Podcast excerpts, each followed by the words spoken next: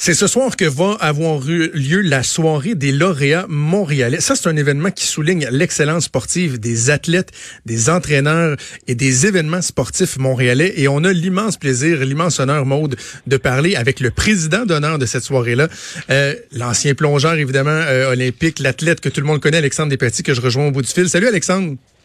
Salut, comment ça va? Ça va très bien toi-même? Ben oui, ça va super. Euh, Alexandre, évidemment, je vais vouloir te parler un petit peu de, ta carrière, de tes projets, de ce qui se passe, mais euh, on peut pas passer à côté de, l'événement euh, de ce soir qui va souligner donc l'excellence sportive dans la région de Montréal. Parle-nous un peu de l'événement. Oui, mais en fait, les lauréats montréalais, moi, je connais ce gars-là depuis longtemps parce que j'ai j'ai été lauréat en tant que jeune athlète, en tant qu'athlète un peu plus vieux. puis cette fois-ci, d'être président d'honneur, c'est spécial pour moi parce que pour avoir vécu l'événement à plusieurs reprises et avoir vu plusieurs présidents d'honneur, c'est assez particulier pour moi de l'être euh, cette fois-ci, ce soir. Puis comme tu disais, l'excellence sportive, oui, mais surtout le futur du sport, euh, la relève en fait. Euh, donc ce soir, ça va être de célébrer ça.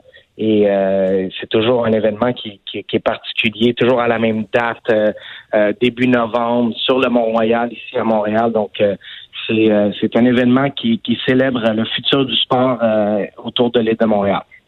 Qu'est-ce que ça représente pour euh, les athlètes, Alexandre? Parce que bon, on imagine les gens qui font la compétition de haut niveau, on les imagine uniquement tournés vers l'aspect médaille, faire des résultats, obtenir des, prix dans des compétitions, mais d'être reconnu par ses pairs, c'est un objectif qui, qui est recherché, qui est valorisé aussi? Ben c'est important, oui, parce que bon, euh, souvent, comme les athlètes qui vont recevoir, les athlètes, les entraîneurs et euh, les, les, gens qui ont, qui ont géré des événements sportifs aussi autour de la ville de Montréal, parce que Montréal est, est très très présent au Canada, euh, sinon la meilleure ville pour pour les, événements sportifs. Donc les gens qui vont recevoir des, des reconnaissances, ce soir, c'est spécial, oui, mais moi je me souviens quand quand j'étais tout jeune, il y avait des Chantal Petitclerc, il y avait des euh, ben Isabelle Charret, il y avait des Marc Gagnon, il y avait des tous ces gens-là qui venaient de gagner leur médaille olympique, puis d'être dans la même salle qu'eux, euh, d'entendre leur discours après avoir euh, reçu cette reconnaissance-là.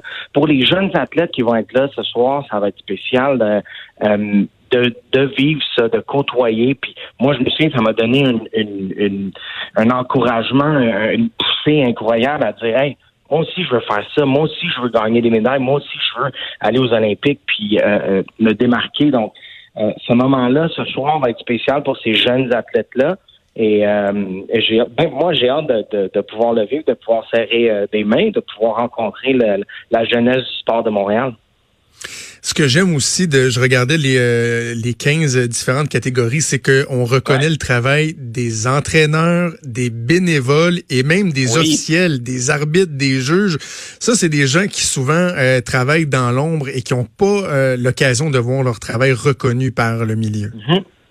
Oui, puis c'est important de, de, de, souligner leurs efforts parce que moi-même, à, travers ma carrière, puis je le dis tout le temps dans tous les sports, dans toutes, je pense, les facettes de la vie, même au-delà du sport, personne ne se rend au, plus haut niveau ou au top euh, tout seul.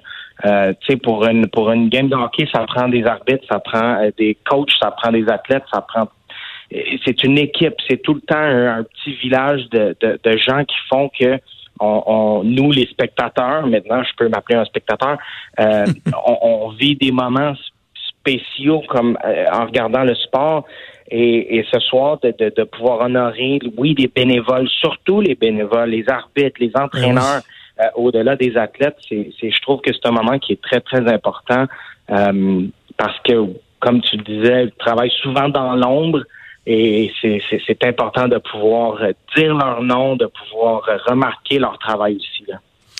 Il va y avoir des, des, beaux moments, de belles émotions ce soir pour, euh, pour les gens qui, euh, qui vont être là. Parlant d'émotions, de beaux moments, tu en as vécu un la semaine dernière. Félicitations, Alexandre. Tu as été euh, officiellement intronisé au temple de la renommée olympique du Canada. Bravo. Ça fait quoi d'avoir ce, cette reconnaissance-là? Oui, ben, ben, merci beaucoup. Premièrement, c'est c'est toujours spécial. J'ai le privilège d'avoir eu une, une, longue carrière avec, avec du succès. Donc, euh, et beaucoup de reconnaissance qui vient avec aussi. Mais un temple de la renommée, peu importe lequel que c'est, c'est c'est toujours particulier. Puis la semaine passée, c'était encore plus le fun parce que euh, le temps de la renommée olympique, moi j'en ai vécu quatre jeux, donc euh, quatre jeux comme athlète, ensuite euh, deux comme comme animateur aux, Olympiques aussi. Donc l'esprit olympique, évidemment, ça va ça va sans dire que, que je l'ai dans le sang, mais de pouvoir vivre ce moment-là avec avec mon ancienne coéquipière Emily Evans, euh, Simon Whitfield, le triathlète, qui lui aussi, on a vécu des jeux ensemble, l'équipe de soccer de 2012 chez les femmes qui ont gagné la médaille de bronze, l'équipe de hockey de 2010 chez les femmes qui ont gagné la médaille d'or à Vancouver. C'est de pouvoir vivre ces moments-là avec des, des collègues et des, des, des anciens coéquipiers parce que au jeu, c'est comme ça, on, se pousse. Moi, je gagne une médaille, donc ça encourage les autres, ou bien d'autres gagnent une médaille. Moi, ça m'encourage à vouloir euh, ben oui. performer au, plus haut de, ce que je peux faire. Euh, donc, euh, le temps de la renommée olympique la semaine passée, c'était spécial de pouvoir vivre ça avec, avec mes collègues. Est-ce que ça t'a replongé euh, davantage dans tes souvenirs? Parce que quoi ça fait six ans environ que tu t'es tu t'es retiré. Est-ce que est-ce que ça t'a vraiment replongé dans je sais peut-être une certaine nostalgie ou quoi que ce soit par rapport à ton passé d'athlète? Ben c'est moi c'est drôle tu sais je je je, je m'ennuie pas du plongeon je m'ennuie pas de, de, de cette vie là mais à chaque fois que qu'il y a une reconnaissance comme celle-là, il y a des petites vidéos qui sont faites et tout, donc ça, ça nous ramène. Puis, puis la raison pourquoi c'est encore plus spécial un, un, honneur comme celui-là, c'est que c'est sur l'ensemble de la carrière. Puis c'est, c'est ce que j'ai revu sur euh, sur des images. Alors évidemment que ça me ça me permet de, de, de euh, de repenser, de revivre ces, ces moments-là. Euh, mais pour ce qui est de la nostalgie, moi, j'ai j'ai passé à autre chose. Puis, comme je disais tantôt, moi, je suis un spectateur du plongeon, je suis un spectateur du sport maintenant. Puis, je peux euh, je peux en profiter comme tout le monde, tu sais. Puis euh, c'est c'est bien correct comme ça aussi. Est-ce que je, je, je me permets une, question un peu peut-être un peu plus indiscrète parce que je me préparais pour l'entrevue, je regardais des, je lisais différents textes, j'ai regardé l'excellent reportage Podium que tu as fait avec euh, Marie-Josée Turcotte il, y a, il y a pas très longtemps de ça. Et bon, on parlait de la, fin de ta carrière en 2013, ton accident, ta, ta blessure au front, le dernier saut et tout ça. Puis je me disais, avec le recul, quelques années plus tard, est-ce que est-ce que tu as des regrets? Est-ce qu'il une certaine amertume où tu as été capable de prendre un recul puis de porter un jugement sur l'ensemble de ta carrière et sur toutes les réussites que tu as eues? J'ai pas de j'ai pas de regrets. C'est quoi le, premier regret ça a été après ma carrière? Moi, une fois que j'ai j'ai décidé d'arrêter et que, que, j'ai compris que c'était le moment de le faire et tout, il y a une chose que j'ai pas faite, puis c'est de continuer à bouger. J'ai j'ai décidé de tout arrêter pendant à peu près un an et demi j'ai rien fait. Puis ça, c'est mon seul regret parce que c'est tellement plus dur de recommencer à bouger puis de, de bouger d'une manière plus normale, si on veut, euh, comme monsieur, madame, tout le monde. Euh, mais pour ce qui est de ma carrière, non, j'ai pas de regret. Il n'y a rien que je ferais différemment. Tu sais, mon, oui, mon accident est arrivé à la fin, euh, le, plus gros, tu sais, la plus grosse blessure, si on peut dire, que j'ai eu de toute ma carrière. la manière que moi j'ai fait les choses, je pense que tout le monde est, différent, tout le monde est un individu euh, euh, en, lui-même ou elle-même, puis il faut se connaître et faire les choses de notre manière. Moi, c'est ce que j'ai fait, puis je pense que ça a fonctionné. Euh, j'ai eu beaucoup de succès, il y a eu des échecs aussi, puis les échecs sont importants autant que les réussites, je pense. mais pour ce qui est d'avoir des regrets par rapport à ma carrière, pas du tout. je, je referais la même chose. Je suis curieux, Alexandre, de t'entendre sur euh, les défis de, de l'après-carrière, parce que bon, on te suit depuis quelques années dans les médias, c'est le fun de te voir dans les Olympiques, tu as eu l'occasion de faire de la télé, de, de, de, chroniquer un peu au niveau culturel, etc. Et euh, je sais pas si tu avais vu, bon, dans l'actualité, je veux même pas le renommer, parce que le but, c'est pas de parler de lui, mais on, a parlé récemment d'un ancien joueur de hockey, tu sais, qui a fait des millions de dollars, puis finalement, l'après-carrière, hmm, c'est difficile, puis se ramasse à faire mm-hmm. euh, des boulots comme monsieur, madame, tout le monde. Euh, toi, la transition, comment comment t'as trouvé ça? Étais-tu bien préparé? De façon générale, est-ce que les athlètes sont suffisamment bien préparés pour l'après-carrière? Mais le mot-clé, puis tu, l'as dit plusieurs fois déjà dans ta question, c'est d'être préparé. Euh, puis c'est ce que je dis, puis c'est ce que je conseille à tous les jeunes athlètes en ce moment, c'est c'est de se préparer, d'avoir une idée, au moins une direction, savoir à quelle porte cogner, qu'est-ce que tu veux faire, qu'est-ce que qu'est-ce qui t'allume, qu'est-ce qui va occuper ton temps euh, par la suite. Moi, j'ai été chanceux parce que dès que j'ai, je savais que je voulais aller dans les communications, mais c'était assez vague euh, dans ma tête jusqu'à temps que euh, on, communique avec moi, puis que j'ai une opportunité, puis que je commence à travailler tout de suite dans le milieu que j'adore maintenant, qui est le monde des médias, euh, l'animation, que ce soit télé, radio ou quoi. J'ai, j'ai découvert ma nouvelle passion qui, qui, mm-hmm. qui, qui me motive, qui m'allume autant qu'avant. Mais c'est, il faut préparer euh, puis l'exemple que tu as donné, puis on nommera pas le nom, je, sais exactement de qui tu parles et je pense que les gens aussi euh, le savent. Oui, oui. Ça, dérange pas d'avoir fait des millions, c'est pas ça le point. Ben, moi, j'en ai pas fait, puis, puis je veux travailler, il faut que je travaille dans la vie.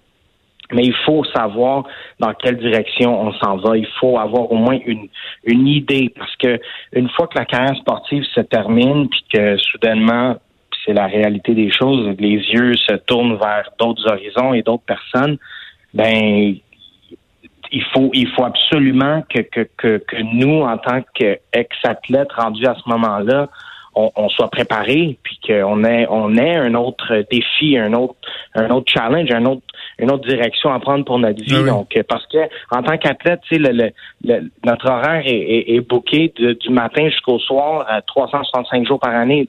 Tandis que quand tu termines, puis ça termine assez rapidement, c'est vraiment du jour au lendemain. Une fois que tu prends cette décision-là, euh, il faut que ça se fasse rapidement, puis il faut être préparé pour ça. Est-ce qu'avec le temps, Alexandre, ta, vision, ton regard sur le sport d'élite, sur les sports d'élite, euh, a changé? Parce que lorsqu'on parle d'athlètes olympiques, d'athlètes professionnels, ou même des athlètes qui se rendent pas nécessairement aux Olympiques, mais qui consacrent beaucoup, beaucoup, beaucoup d'énergie euh, à leur mhm. sport, à leur entraînement, il y a des fois des gens qui disent, entre autres, bon, des psychologues sportifs, des gens qui disent, faut quand même faire attention parce qu'il peut y avoir un piège justement à, à, tellement tout mettre dans, dans, dans ce panier là que lorsque ça s'arrête, justement, on est un peu démuni. Toi, ton, ton regard sur cet enjeu-là, c'est quoi?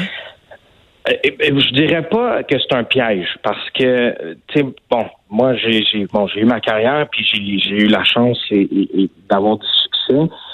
Euh, mais c'est le sport m'a un peu appris. Tu sais, moi, j'ai été à l'école de la vie euh, à cause du sport. C'est tout ce que que ça m'a appris par rapport à la vie. Donc, euh, pour ceux qui se rendent pas aux Olympiques, pour ceux qui, qui décident de quand même donner 100% de, de, leur vie à, vouloir se dépasser dans un sport, mais malheureusement, ils se rendent pas au, plus haut niveau réalisent pas leurs leur rêves ou leurs objectifs. Tu as quand même appris quelque chose. Tu as quand même euh, appris quelque chose qui va te servir dans toute la vie parce que moi, aujourd'hui, que ce soit professionnellement ou, humainement, tu sais, je, je, euh, je l'ai appris à cause du sport, puis les gens que j'ai côtoyés, puis les situations que j'ai dû euh, faire face et tout ça. Donc, je pense pas que ce soit un piège. Euh, ça, ça, vaudrait certainement une conversation avec un psychologue sportif. peut-être, mais je, je, verrais pas ça comme comme ça et surtout pas négativement. Euh, mais encore une fois, il y a des décisions sérieuses qu'il faut prendre euh, à un certain âge, dans le sens où est-ce qu'il faut travailler, est-ce qu'il faut se concentrer sur le sport. Euh, il y, a une réalité qui s'installe à un moment donné. En terminant, Alexandre, tu, bon, tu parlais de, ta nouvelle passion, les médias et tout ça. On sait qu'on peut te voir aux, Jeux olympiques comme, comme analyste, comme commentateur. ça se poursuit, ça? Puis sinon, peux-tu nous parler un peu de tes projets en général? Oui, mais euh, année olympique qui s'en vient, Tokyo. Moi, je vais être là avec euh, les collègues de CBC euh, pour les Jeux de Tokyo. Il y a beaucoup de, de, de, différents projets avant ça qui qui vont nous mener au jeu. Je travaille sur un autre projet qui est un petit peu différent, qui va me permettre de voyager. Je peux pas vraiment trop trop en dire tout de suite, mais permettre de voyager différent, faire découvrir le monde pour les gens qui qui vont le regarder. Alors, je, je, je reste actif. Ben Alexandre, euh, donc ce soir, on le rappelle, 34e soirée des lauréats montréalais. Tu as la chance d'être le président d'honneur de cette de cet événement. On vous souhaite une excellente soirée. Puis Alexandre, moi souvent j'interviewe des politiciens, des acteurs publics, puis je demande le plus objectif possible. Mais avec toi, j'ai envie de te dire que euh, de te remercier au nom de tellement de gens. Moi, j'ai 38 ans, j'ai à peine 4 ans de plus que toi. Euh, on a, moi, j'ai grandi en, en, suivant ta carrière, en suivant tes succès. Tu nous as tellement fait vivre de beaux moments, de belles émotions, beaucoup de fierté aussi. Puis je te dis un gros merci pour ça et bonne chance pour la suite. Ben, t'es super fin, merci beaucoup, puis bonne journée à vous autres. Merci, salut, c'était Alexandre Despatie. Bougez pas, on fait une pause, on revient dans quelques instants. Vous écoutez Franchement dit.